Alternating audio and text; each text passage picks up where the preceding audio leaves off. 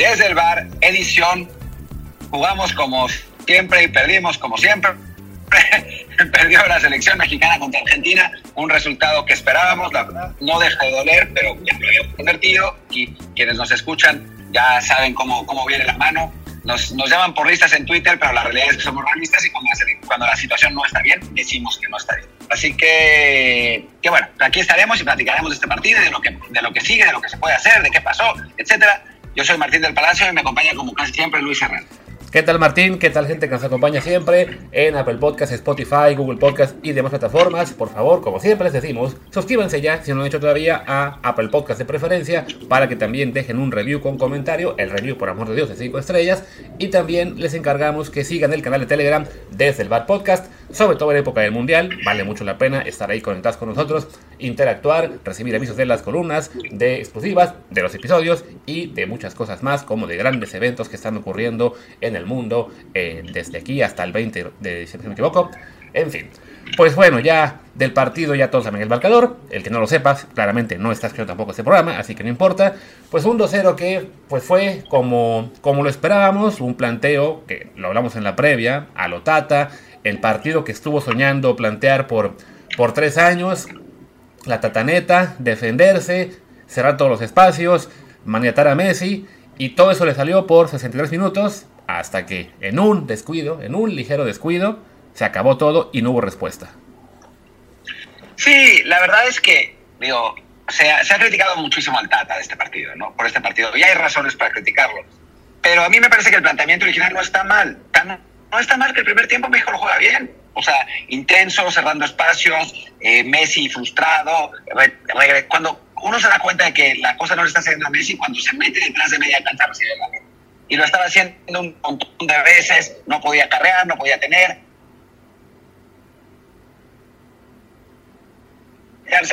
Chávez también haciendo... Te, te, te interrumpo un segundo, Martín, porque, Martín, Martín, Martín, te, te, fuiste a mute como por 10 segundos, entonces te escuchamos únicamente hasta la parte de que Messi se iba para atrás de medio campo y luego te perdiste un momento.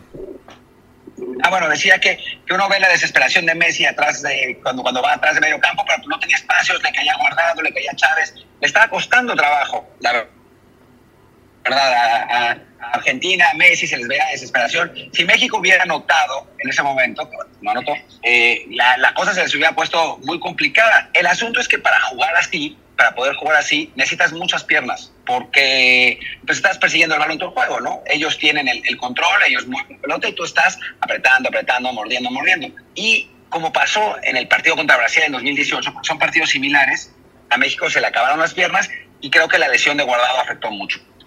Sí, caray. De hecho, bueno, en el, en el gol de, Messi, aunque mucha gente está ya, ya, por default atacando a Héctor Herrera. Eh, yo tenía la duda de si en esa jugada el que tenía que estar ahí no era Eric Gutiérrez, que a fin de cuentas, pues la labor que estaba haciendo sobre Messi guardado, uno hubiera pensado que le heredaba a Guti. Hoy, ya justo, este, Marc Rosas también comenta en Twitter eso, ¿no? Que, que Héctor en principio había hecho el recorrido que le tocaba y después, en parte, creo yo, por esa falta de piernas, ya no reacciona rápido al, al, toque hacia Messi y no estaba ahí quien creo yo que tenía que haber estado, que era Guti, y que hay ese gol. Pero sí, es una pena que eh, pues ese planteamiento que también haya funcionado el primer tiempo se caiga por, por ese último descuido, pero que a fin de cuentas, esa historia la hemos visto, como dice Martín, en el juego contra Brasil de hace cuatro años, y es un planteamiento que a fin de cuentas es similar también a lo que hiciste contra Alemania en ese mundial, ¿no? La diferencia es, claro, el resultado, cómo te. Si, si te sale, tienes un contragolpe y metes un gol, todo el mundo te considera un genio. Si no te sale, te, se, se, mantiene el 0-0 y te, y te rompen ese 0 por un descuido, entonces ya eres la, la peor mierda del mundo. Y desafortunadamente, pues para el Tata y para México, llegó ese descuido también por lo que es una diferencia clara de calidad entre un equipo y otro. Sí, la verdad es que también se veía venir, ¿eh? O sea, yo se lo estaba diciendo a Karim, nos estaban inclinando ya demasiado la cancha. Eh, desde el estadio se veía como, como ya no salíamos, ya, ya le costaba trabajo a los jugadores. A final de cuentas es una genialidad de Messi, porque pues, Messi es Messi. Quizás si no hubiera estado él, habría no habría caído ese gol en general, porque Argentina hubiera, le hubiera pasado un poco lo que le pasó a, a otros equipos como Japón hoy o como Arabia, que dominan, pero no, no tienes a Messi Messi te, te, rescata situaciones, ¿no? Pero, pero se veía venir porque a México le costaba trabajo. Yo creo, hay, hay, dos temas, ¿no? O sea, a mí me parece que el, el, el, planteamiento de Tata Martino es el, es el correcto de entrada, pero después creo que se tarda en modificar. Se tarda, un, primero, literalmente y después figuradamente. ¿Por qué voy a decir literalmente? Ya estaban listos para entrar Raúl y Antuna. Cuando entran Enzo Fernández y alguien más por Argentina. Por alguna razón, el Tata retrasa el cambio. No me preguntes por qué. Retrasa el cambio y cae el gol. O sea, si hubiera, digo, estas son puros hubieras, ¿no? Pero si hubiera hecho el cambio en ese momento, seguro no cae el gol por la por el efecto mariposa, pero digamos, hubiera otros jugadores en la cancha, otra situación, pero bueno, en fin, esa es la que digo literalmente. Y figuradamente, porque se notaba que Herrera no tenía piernas. O sea, se notaba ya en el segundo tiempo. El cambio tendría que haber sido, en mi opinión, por Edson, eh, antes, antes del gol, o sea, al, al, 60, porque ya no, no le daba. Y si vas a jugar un partido así de defensivo, pues, y te están inclinando la cancha, pues chin. O sea, eh, juega lo defensivo y juégatela eso, ¿no? Porque Herrera, sí, la verdad es que jugó bien en el primer tiempo, lo, matan pues, porque les encanta, ¿no? Pero, pero ya en el segundo tiempo sí se notaba esa falta de piernas y como al Tata no le gusta eso, esa es la realidad, pues no lo metió. Y entonces, eh, pues cae, cae a partir de eso el, el, primer gol. Y después, si quieres, hablemos después de, de, lo que pasó después del primer gol, porque ahí me parece que a México, el Tata con lo conservador y, y, y, y todo eso que ha sido, decide mandar al equipo al, al frente cuando el 1-0 todavía era un resultado razonable para nosotros. O sea, lo que no podía pasar es que te cayera el segundo, pero los tira para adelante y cae el segundo. Sí, creo que bueno, el, el que los mandaba al, frente, digamos, era el, la parte natural en cuanto a que sabes que ya estás muy complicado porque ganó Polonia, ganó además 2 a 0, que era el resultado que no queríamos. Eh, poco antes de que cayera el gol de Argentina, yo comentaba, ¿no? México en este momento tiene ya sea que ganarle eh, 2-0 a Arabia o cuando te al 1-0, o bien empatar a Argentina y entonces ganar 1-0 a Arabia. ¿no? O sea, a México le hacían falta dos goles en 100 minutos, digamos 120 desde que cayó el primer gol de Messi, eh, y desafortunadamente, pues no había esa conciencia de, todas las matemáticas de que a lo mejor contra Argentina, incluso perder 1-0 no era tan, tan grave, que igual el 2-0 cae en una otra genialidad, no, fue producto de una contra, cosas por el estilo, pero sí, el, no, era tan necesario el quizá el alocarse en cuanto a mandar y, y al frente, que a fin de cuentas, pues dio igual, porque México generó poco y nada al frente, ¿no? En los primeros minutos, cuando entraron Antonio Jiménez, sí Jiménez se estaba conectando bien con, con, sus compañeros. Participó, creo que en esos cinco minutos, más que todo lo que hizo Henry Martín en, en el juego contra Polonia. Eh, pero sí, desafortunadamente, pues no, no sirvió para mucho. Justo ahora acaba de caer un gol en el juego Bélgica contra Marruecos, de Marruecos, bendito sea Dios.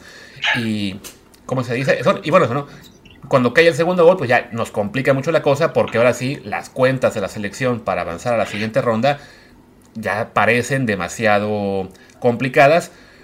No tanto cuanto los marcadores, porque a fin de cuentas es un 2 a 0 de Argentina-Polonia, que no parece tan imposible, y un, des, un 2 a 0 nuestro, que nos pondrían otra vez a hacer cuentas con el fair play, y en el fair play vamos perdiendo, pero vaya, no es imposible aún, simplemente la sensación que deja la selección en este juego es la de un equipo que pues no, no está a la altura de otras ediciones de México en Copa del Mundo.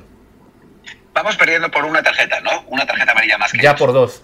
Porque íbamos 1 a 2 tras el juego contra, contra, Polonia y en los de ayer Polonia sumó 3, nosotros 4, que es también otra gran bronca del equipo mexicano, que se gana amarillas con una facilidad pasmosa.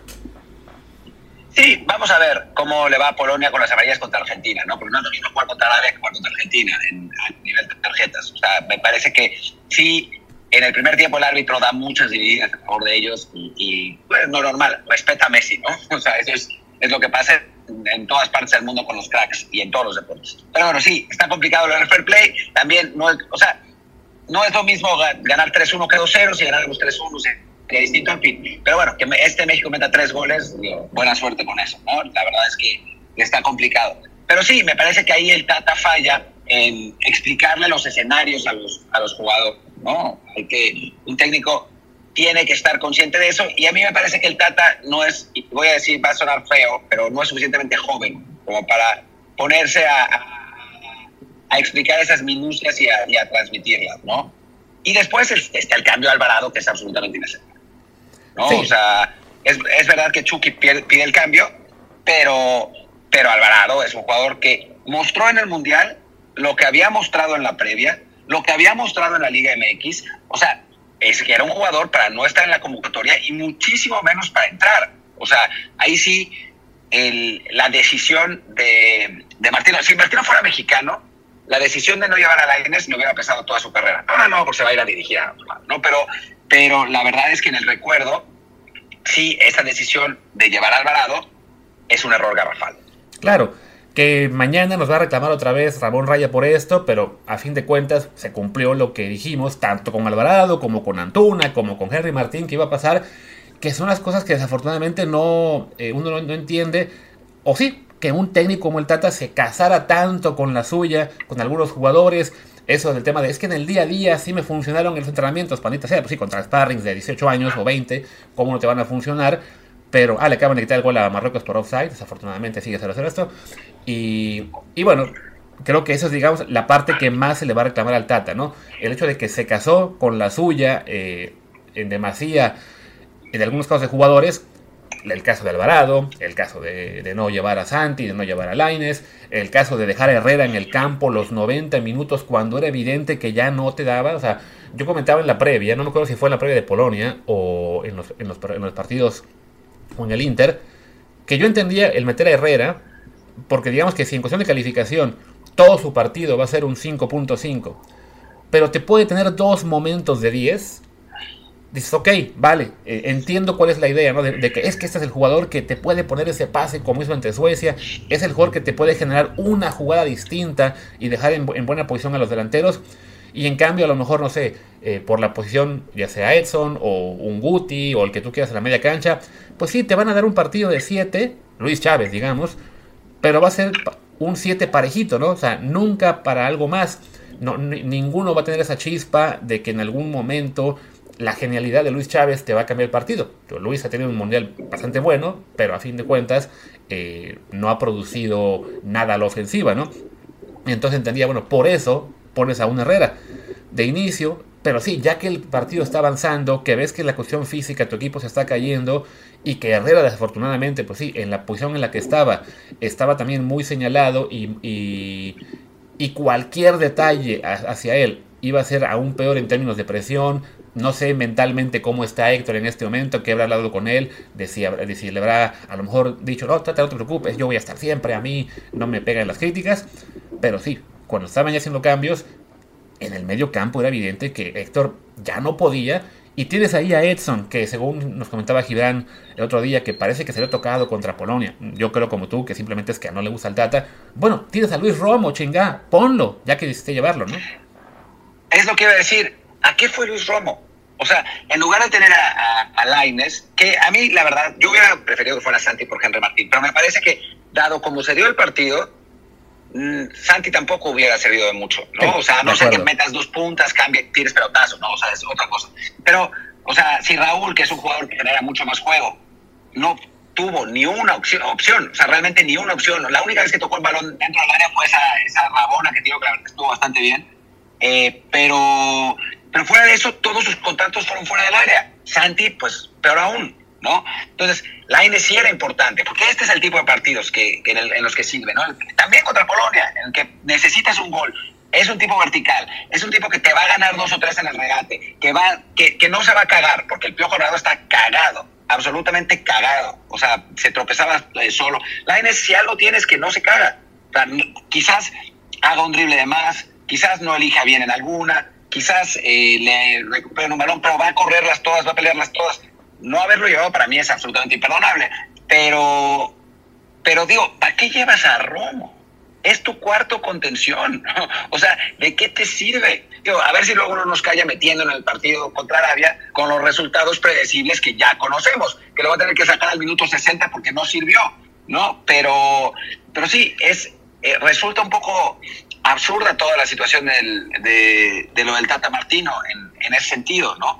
Y, y, después, o sea, creo que también es importante eh, recalcar que, digo, en, en la, la, afición mexicana es un poco rara y veía que, culpaban a Memo Ochoa por some reason, porque según ellos, o sea, yo leí que no recorrió en el segundo gol, no mamar, o que él, por su culpa, por no salir, dar el tiro de esquina en el segundo gol, otra vez no mamar.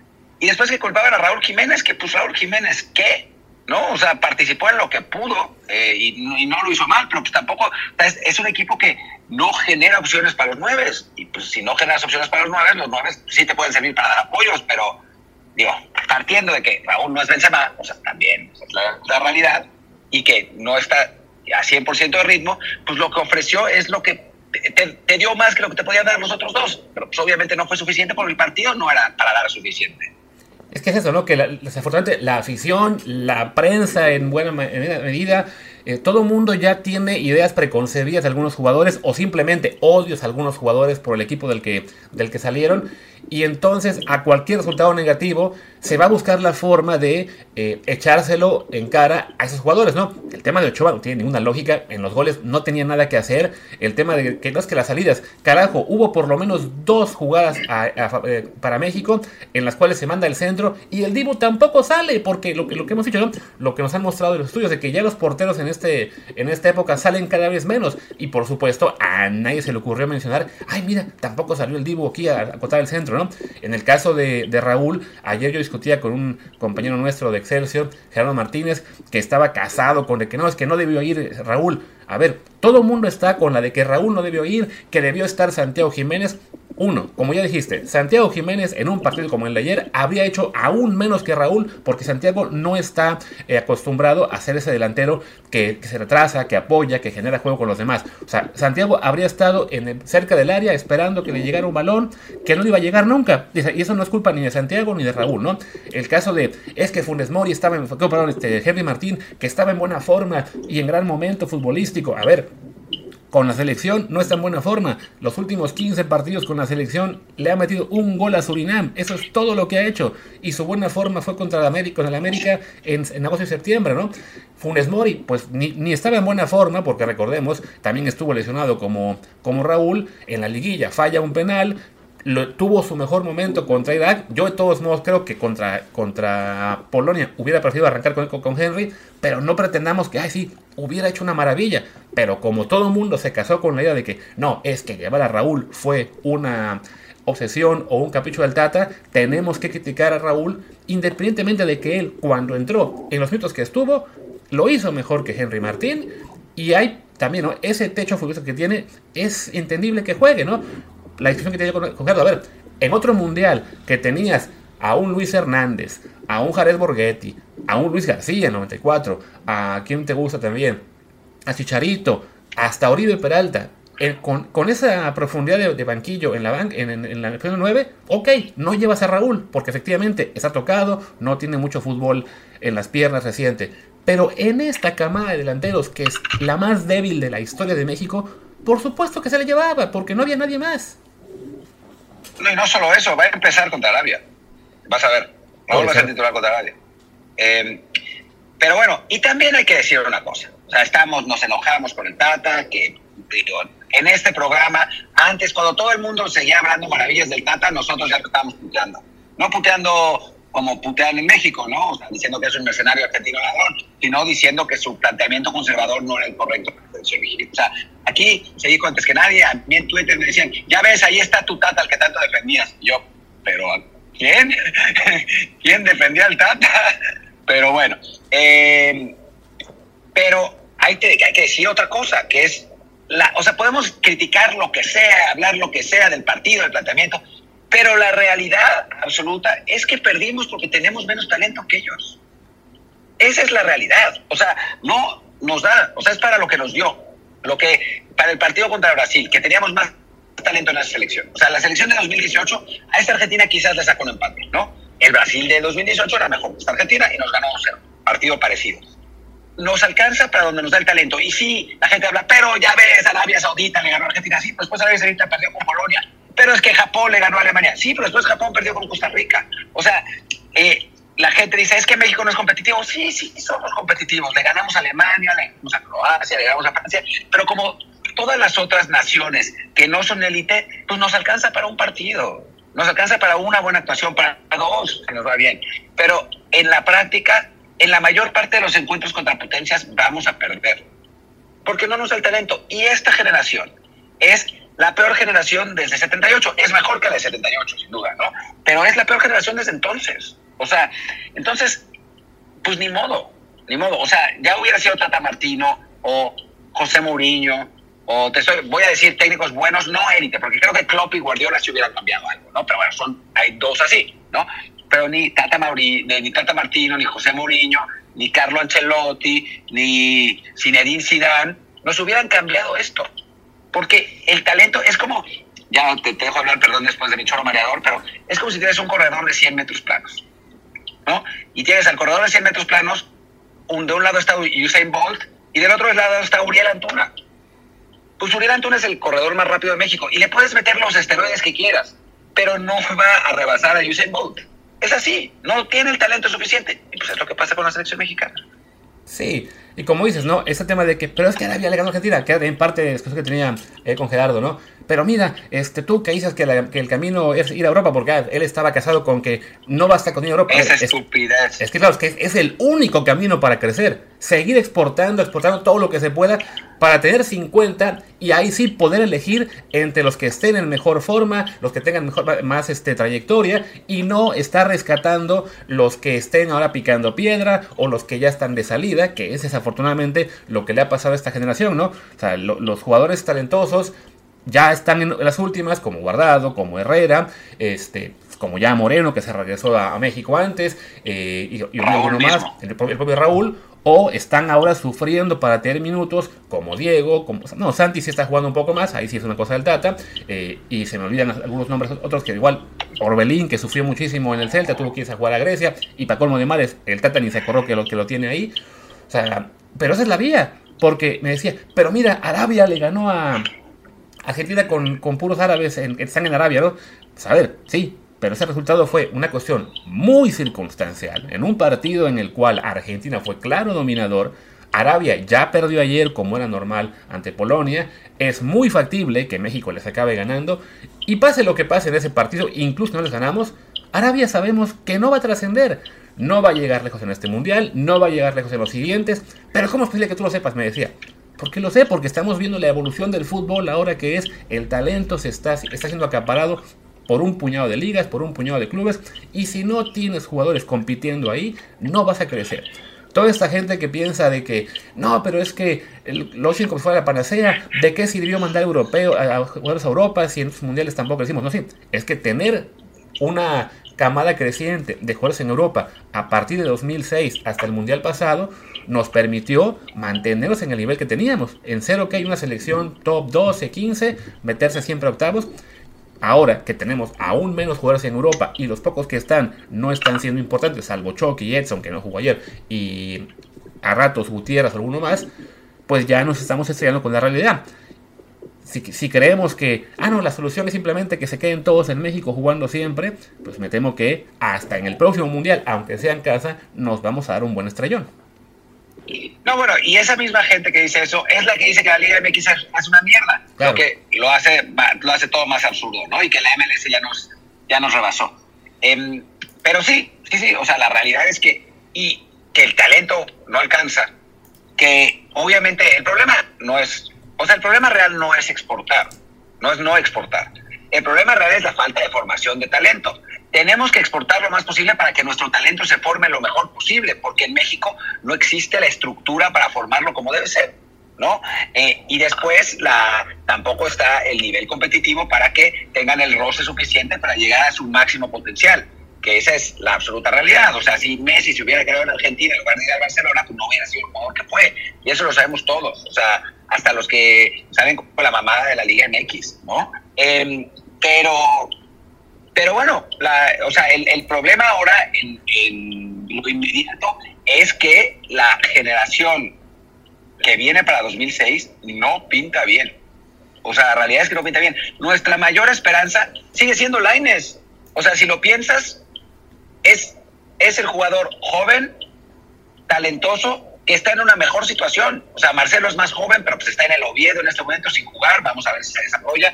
Eh, después en ataque, Santiago, pues es un 9, que, o sea, ojalá que siga desarrollándose y explotando, pero pues con un 9 llegas hasta cierto punto, no te, no te va a resolver los partidos él solo, por más Lewandowski que sea, eh, como sucedió con México ante Polonia. Eh, y después, eh, y después, pues no hay nada más. O sea, ¿qué otro talento de ataque tenemos en, en Europa? O sea, no, no nos queda nadie. Entonces, pues sí está complicado el asunto, o sea, sí está flaca la caballada. Pase lo que pase en el partido contra Polonia, si tuerce la puerca el rabo, les expulsan a ellos a uno al minuto dos y les ganamos 5-0, no va a cambiar el, el, panorama. O sea, vamos a jugar contra Francia en, en, en octavos de final. Nos va a ganar 3-1 y nos va, nos va a mandar a casa. Eso, y eso lo sabemos, ¿no? O sea, no, no, hay, no hay más para dónde hacerse. Eh, lo que hay que pensar es cómo carajos vamos a solucionar esto en el corto plazo para 2026, porque hay que solucionar de algún modo. O sea, yo insisto en Bielsa, pero pues puede ser cualquiera, pero hay que solucionarlo de alguna manera. Y después en el más largo plazo, porque no parece haber una generación de talento constante como para que México pueda competir. No tenemos un poco de 18 años o un Pedri o un Gaby, no hay. Mientes, Martín, mientes. Marcelo Flores sí está jugando en el Oviedo. Jugó ayer, ahí te chequé. un, jugó y ganaron. ¿Y cómo, cómo le fue? Pues jugó 60 minutos y iban ganando 1-0, lo sacaron y sí quedó. Pues bueno, aunque sea así, ya, ya tuvo actividad como titular. Pero bueno, volviendo al tema, es, es eso, ¿no? ¿no? No estamos generando talento al nivel que hace falta, ¿no? O sea, seguimos dependiendo de, ay, pues mira, apareció uno en, la, en las fuerzas básicas del Arsenal. Ah, sí, todavía Laines que lleva en Europa picando piedra cuatro años. A ver si ahora sí se va Ricardo Horta al Benfica y por fin puede jugar con regularidad, ¿no? Eh, Santi, ah, mira, lo tenemos por fin, el 9 que está en el Feyenoord. El problema es eso, ¿no? Depender de que, ah, bueno, sí, mira, si estos 3, 4 que, que, prometen, si todos se desarrollan y todos llegan en buen momento al mundial y ninguno se lastima, ya lo hicimos. Pues mira, ya vimos en este mundial lo que, la complicación de tener una, una tan poquita profundidad de banquillo, ¿no? Pues se te lesiona eh, Tito Corona, no hay nadie detrás de él. Bueno, Alexis, que realmente este mundial no ha hecho gran cosa tampoco. Este, y ya, ¿no? Y acabas jugando con el Piojo y Antuna de suplentes, ¿no? A, Raúl Jiménez desafortunadamente le pasa lo que le pasó, ya todos lo conocemos, no hubo uno solo detrás de él, ¿no? Y con, ves a una selección como, deja tú Brasil o Argentina o Francia, que son las top, ¿no? Pero por lo menos las de nivel mediano, las competitivas, tienen en general a dos, tres jugadores por posición que pueden competir en, en este ámbito, ¿no? Y eso te, y te fijas en esos planteles dicen, ok, no, están jugando en los top de Europa o por lo menos en buenas, en buenas ligas, en, en clubes medianos, en, en, a lo mejor en el cuarto lugar de la liga holandesa, cosas por el estilo, ¿no? O sea, están compitiendo al nivel más alto y en cambio nosotros, no, sí, es que la clave hubiera sido llevar a la media cancha del Pachuca, con ello era distinto, no. Digo que al Tata con mucha justicia le vamos a reclamar muchas cosas, porque sí, el partido, insisto, ¿no? Eh, los cambios, su necesidad con Herrera, el no tener mejores alternativas, el no pensar, ok, es más factible que ocupe yo a un Diego Laines que a un Luis Romo, cosas por el estilo, pero también hay que decir, con los jugadores que llevara al partido de ayer, es muy factible que hubiera pasado exactamente lo mismo, ¿no? Contra Polonia hay quien me decía, uy, Chicha mínimo metía una cuál iba a meter si no le iba a llegar ninguna, ¿no? O sea, la verdad es que el, el, problema de fondo es eso, ¿no? La falta de talento que tenemos disponible, la, la muy poca generación que estamos teniendo en, el, en la Liga MX, que los muy pocos que salen, pues se quedan ahí encerrados, salvo alguno que sale una vez cada dos seis meses. Y para colmo de males, los jugadores que llegan a su prime, pues tienen la tentación ahí de siempre de volver, ya sea con los regios o de irse a la MLS que es algo que ahí sí debería, a lo mejor una regla no escrita, tendría que ser, ¿no? Jugador que en su prime decide regresar a México o Estados Unidos, ya no contar con él. Y a ver si así se dejan de regresar. Pero cuando queremos contar con él, ellos no quieren contar con nosotros. Ese es un poco el problema. Sí, la verdad. Y simplemente ya para cerrar, porque creo que lo estamos prolongando un poco sin sentido ya de, de, de puro rant, es para entender la situación por la que pasa en este momento el fútbol mexicano, vamos a decir que en 2010 nos elimina Argentina, nos gana por dos goles igual, un partido polémico por un gol que dejó lugar. Pero en 2010, la generación que nos pintaba de 20, 22 años eran Chicharito, Vela, Moreno, Efraín Juárez, Pablo Barrera, eh, bueno, Neri Castillo, ¿Quién más? ¿Quién Giovanni, más? ¿Quién ¿no? más? Gio, Jonah Dos Santos. Eh, había siete o ocho jugadores. Sub, sub-23, que después terminaron ganando la medalla de oro, que el propio Raúl, ¿no? Que pintaban para mucho. Raúl la arrancó después, pero bueno, en fin, eh, que, pintaban, que pintaban realmente para mucho, ¿no? Eh, y que algunos pegaron, otros no, ¿no? O sea, Efraín Juárez desapareció por culpa de Néstor de la Torre, eh, Pablito Barrera se rompió las rodillas y no pudo ser el jugador que queríamos, eh, B, Gio fue un gran jugador de selección, aunque en, en clubes no lo fue también, Vela, pues ya sabemos, es Vela, eh, Héctor Moreno rindió siempre que estuvo en selección. O sea, algunos pintaron y otros no. Como es normal, porque así funcionan las generaciones, ¿no? O sea, no, siempre vamos a tener a los jugadores que, ah, que lleguen al máximo potencial. Pero ahí estaban.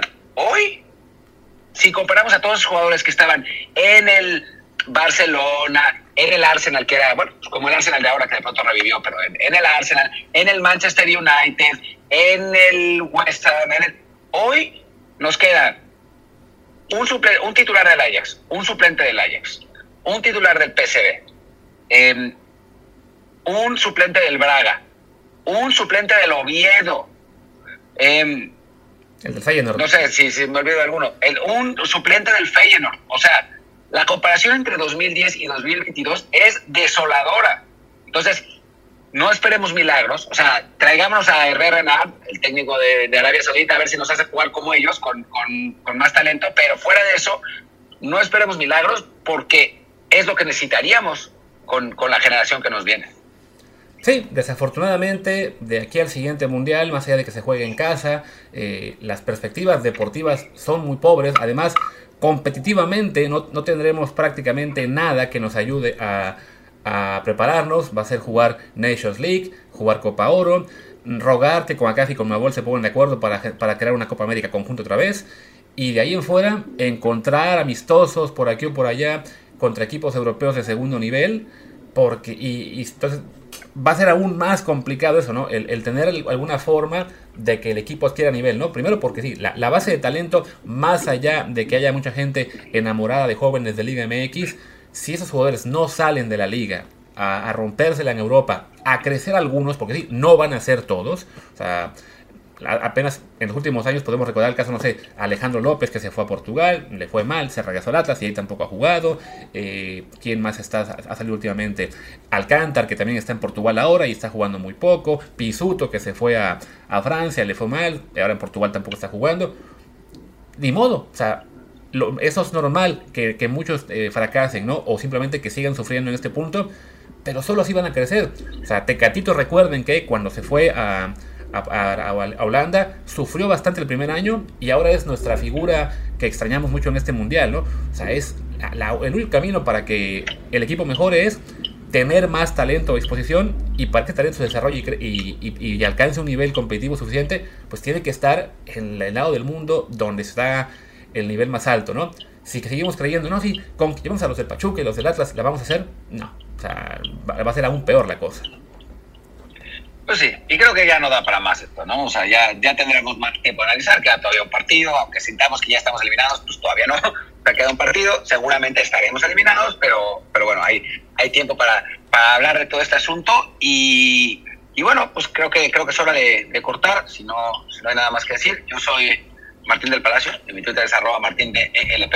Yo soy Luis Herrera, el mío es arroba luisrha, el del programa es arroba desde el bar pod, desde el bar POD, y el Telegram, recuerden, es desde el bar podcast. Pues muchas gracias y ya sea hasta el rato con los partidos este domingo o mañana con un champurrado de juegos, ahí estaremos. Chao. Chao.